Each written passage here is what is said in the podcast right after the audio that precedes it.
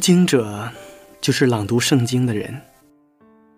在我看来，可以分为两部分理解：朗读圣经是读懂上帝的旨意以及传播文字，而人则是展现生命，成为上帝的见证，将值得关注的文字和值得尊重的生命完美结合。这就是我们的读经者。亲爱的朋友，你有多久没有朗读圣经了？很久了吧？因为很多人都觉得朗读圣经那是讲道人的事情，或者说，它只属于一小部分人。朗读圣经属于每一个基督徒，更属于每一个人。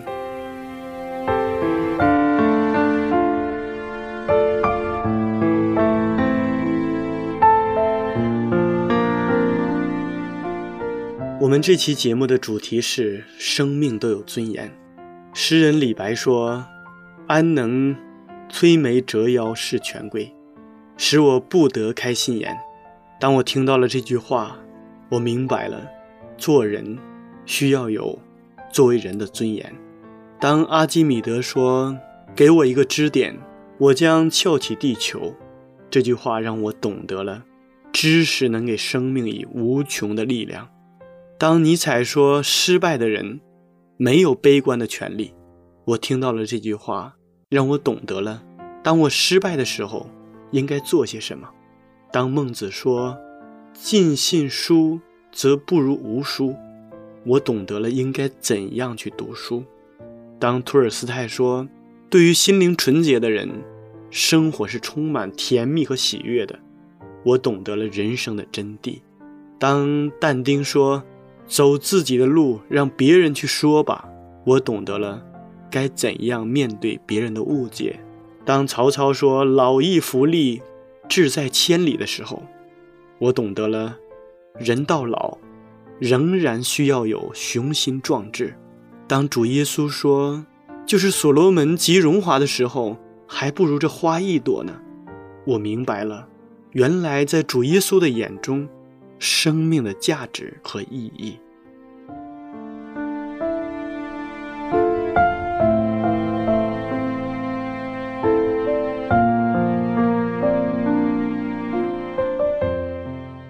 亲爱的听众朋友们，大家好，我是读经者节目的主持人明哲。今天我们要朗读的圣经是《罗马书》第五章，请大家准备好圣经。在朗读圣经之前，先让我们一同欣赏一首好听的诗歌。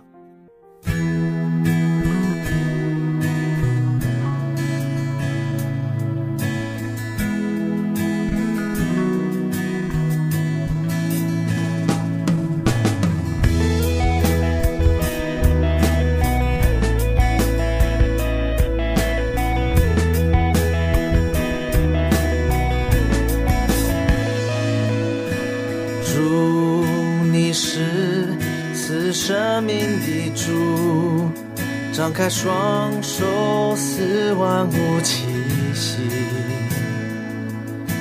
祝你是生命的泉源，流过干旱之地，带出医治能力，赐生命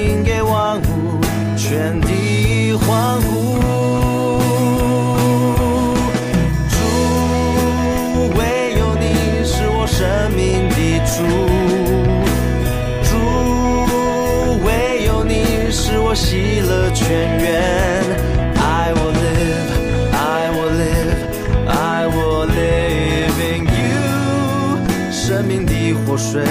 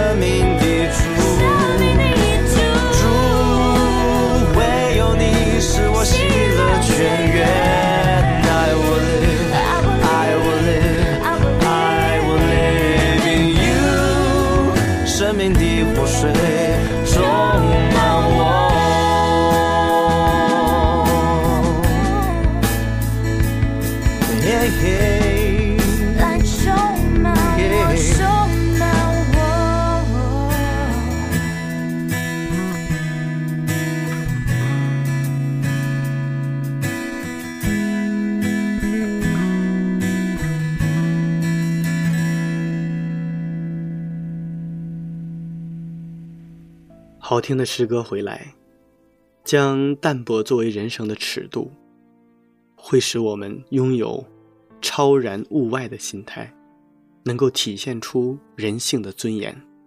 将事业的追求作为人生的尺度，会使我们在自己的道路上成就自己的梦想。将对人生信念的恪守和对生命意义的拷问作为人生的尺度。它就会使你变得更加伟大和顿彻。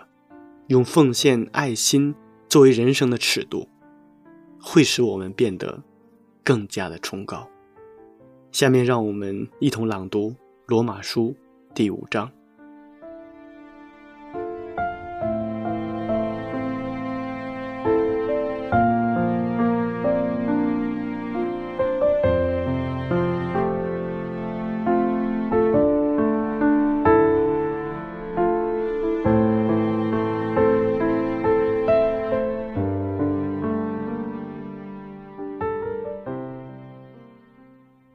书第五章，我们既因信称义，就借着我们的主耶稣基督得与上帝相合。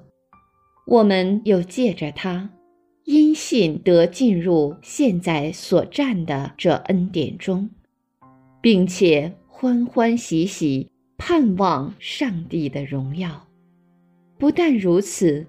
就是在患难中也是欢欢喜喜的，因为知道患难生忍耐，忍耐生老练，老练生盼望，盼望不至于羞耻，因为所赐给我们的圣灵，将上帝的爱浇灌在我们心里，因我们还软弱的时候。基督就按所定的日期为罪人死，为一人死是少有的，为人人死或者有敢做的，唯有基督在我们还做罪人的时候为我们死。上帝的爱就再次向我们显明了。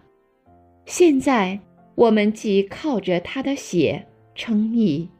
就更要借着他免去上帝的愤怒，因为我们做仇敌的时候，且借着上帝儿子的死得与上帝和好；既已和好，就更要因他的生得救了。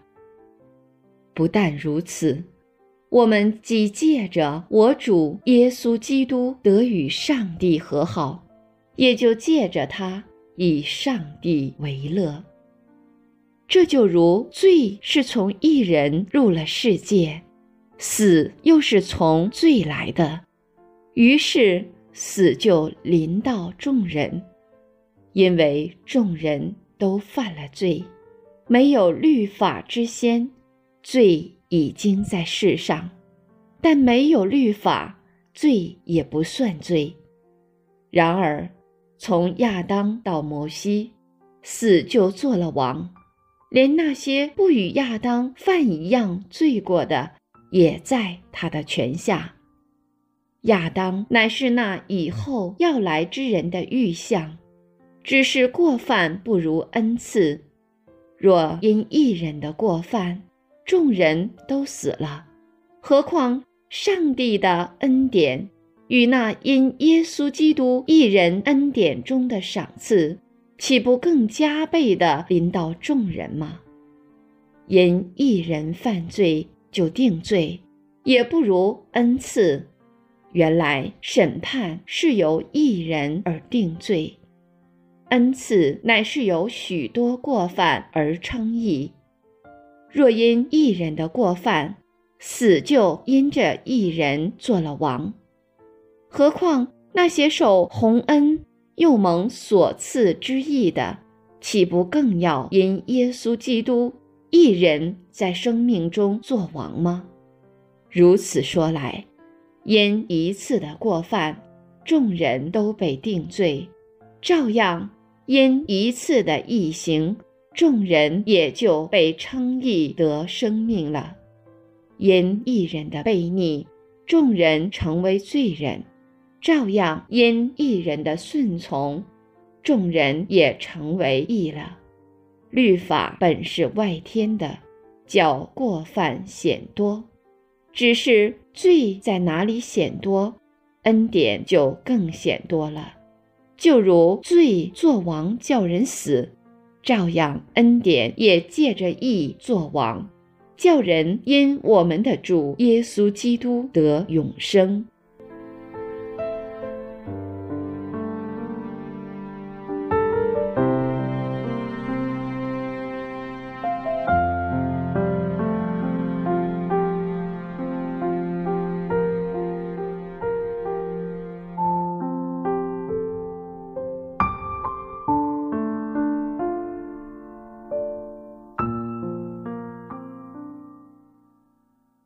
透过我们自己，我们发现一个人的身上没有什么值得上帝去爱的，但上帝对我们的爱，并不是对于我们爱他的一种回报，因为我们本来是他的仇敌，是我们把他钉在了十字架上，就像圣经中所说的，不是我们爱上帝，乃是上帝爱我们。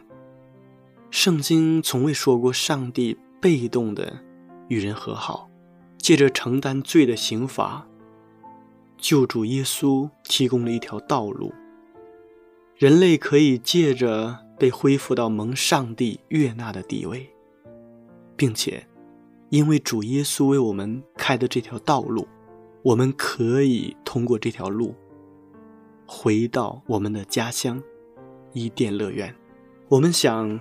若不是基督的牺牲，所有人类就会在上帝的愤怒之下，收获一份犯罪悖逆的必然结果，那就是死亡。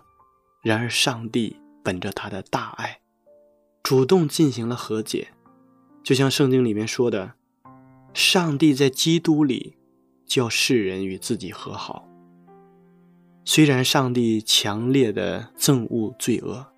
但他对罪人的爱却是非常强烈的。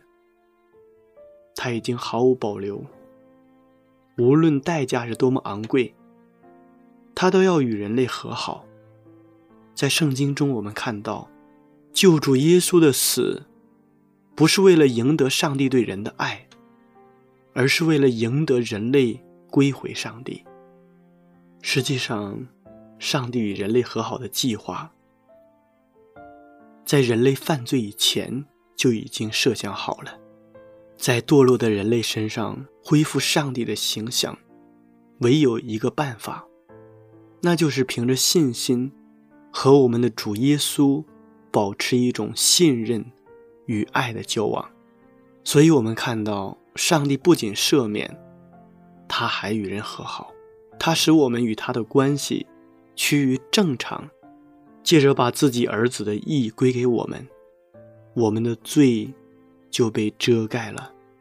他甚至待我们好像我们从来没有犯过罪一样。我们也可以坦然无惧的来到上帝的面前与他联络，就像圣经里面所提到的，上帝的爱是何等的长阔高深，在基督里面向我们显明。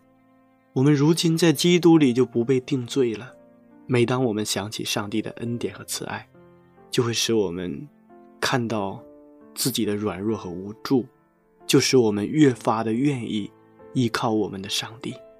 有一次，我到某一个城市去出差，事情办完以后，我没有急于返回，而是流连于那一块地方的景色。当我穿梭于美景之中，真的恨自己少生了几双眼睛。然而这个时候，却被不远处的一幕吸引了过去。在一座商店前的人行道上，铺着一张半米宽。四五米长的黑色橡胶板，上面写满了一行行漂亮的粉笔字，字写的非常漂亮，似乎是在临摹唐代书法家颜真卿的颜体字，所以我就不知不觉的走到跟前，心里面怀着那种敬佩之情。写字的人是一位双腿残疾的乞讨者。身上的衣着非常破旧，他坐在地上，用双手挪着身体写字。这位乞讨者置身于繁华的街市，显得与周围的环境格格不入。残疾人的身后还有一个大约四五岁左右的小女孩，小女孩的一只手紧紧地拉着这位残疾人的衣服，不时地抬头看一看周围的围观者。另一只手用一根细绳牵着一个红色的小塑料盆，里面散落着几张零钱。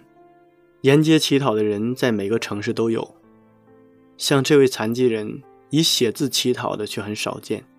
一般的乞讨者都以自己可怜的一面行乞，有的甚至是骗子。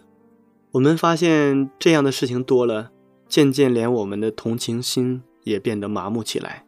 有些人或许会想，残疾人身后的那个小女孩，或许并不是他自己的孩子，而是为了博得人们的同情，拐来的孩子。但这一次，我却感觉面前的这位与其他的乞讨者不同。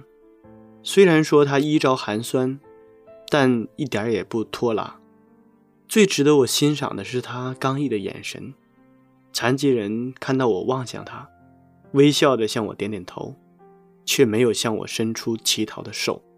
环顾四周，周围都是像我一样的路人，他们的神情也都是淡漠的。这位行乞的人并没有因为路人的围观而停下写字，看来他早已经习惯了这世间的人情冷暖。我虽然并没有完全的相信他，但看到他残疾的双腿，身后小女孩那清澈纯真的眼神，还有面前。那赏心悦目的书法，我觉得自己应该尽一份微薄之力。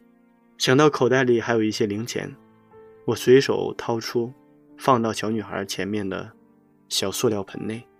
让我没有想到的是，那几张小面额的纸币里竟然夹带着一张五十元的纸币。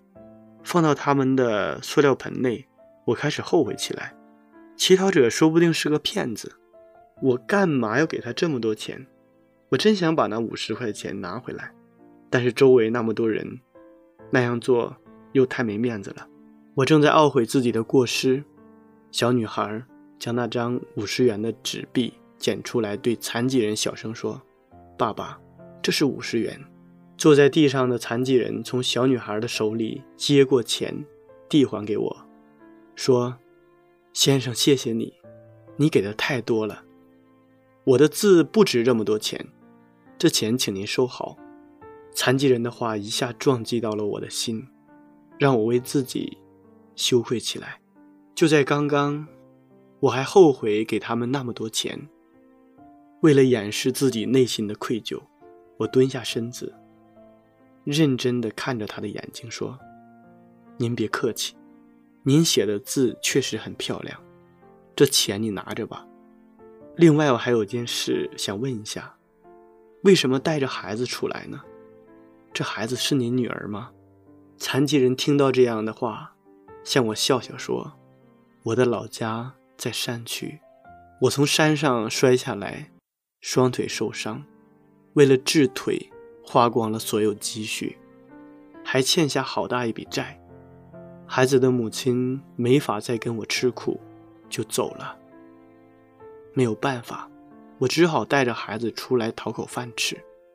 也有好心人曾经救助、收容过我们。我没有了脚，但是我的手还在。我想用自己的双手养活自己和孩子，不想给别人添更多的麻烦了。我在这里写字，得到别人的施舍，这也算是劳动所得吧。这里头也有别人对我的肯定和尊重。孩子到上学的年龄了，我想尽力的送他去。这个男人的话让周围的人神情为之一振，我心里更加惭愧。他说的对，每一个人的生命都是有尊严的。他的腿断了，还在这里行乞，但他同样有着自己的尊严。一个作为正常人，和作为一位父亲的尊严，他只想以自己力所能及的方式，有尊严的活下去。我从残疾人手中接过这五十元，又将钱包里仅有的二百多元现金全部掏出，一起放到小女孩手里，对小姑娘说：“小姑娘，这钱是叔叔给你上学用的。”小女孩接过钱之后，亮晶晶的眼睛看着我。那位父亲正欲推辞，我迅速转身离开了。在我即将离开的时候，我看到一个与残疾人的女儿一样大的小姑娘松开爸爸的手，慢慢的走过去，将手中新买的玩具送给了小女孩。孩子直率的纯真，让周围的人动容，其他围观的人也纷纷向父女二人伸出了援助之手。他们的眼神不再是刚才的那种淡漠和嫌恶，而是多了些什么，有温暖，有善意，有尊严，是我们活着最基本的标准，是我们生命的意义的关键所在。做一个有尊严的人，无论你是否贫穷，是否困苦，是否碌碌无为，但一定要有尊严。尊严无关乎地位、财富、相貌、家世。它不被世俗的标准来衡量。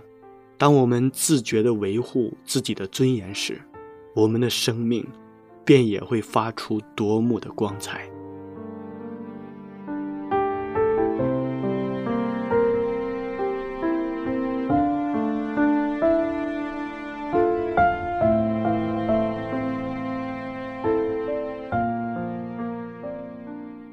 亲爱的听众朋友们。时间过得真快，转瞬间，这一期的读经者节目就要和大家说再见了。明哲非常期待下一次在读经者节目中与您再一次的相约。节目的最后，请大家欣赏一首好听的诗歌。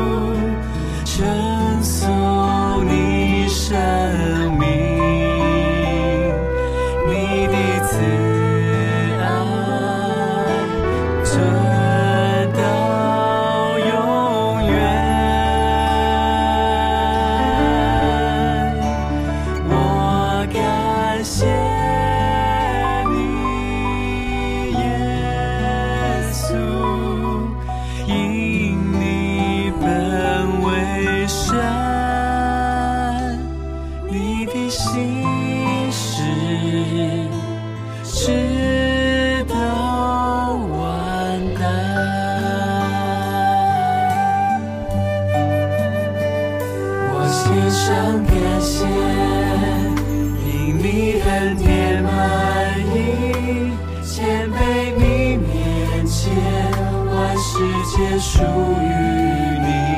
我献上感谢，因征战在于你，只愿不断感谢，定睛仰望。